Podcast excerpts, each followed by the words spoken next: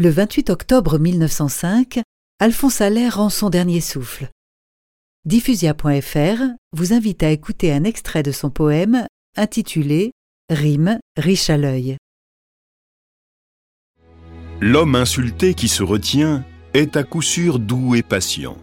Par contre, l'homme à l'humeur aigre gifle celui qui le dénigre. Moi, je n'agis qu'à bon escient. Mais gare aux fâcheux qui me scie. Qu'ils soient de Château-l'Abbaye ou nés à Saint-Germain-en-Laye, je les rejoins d'où qu'ils émanent, car mon courroux est permanent. Ces gens qui se croient des Shakespeare ou rois des îles Baléares.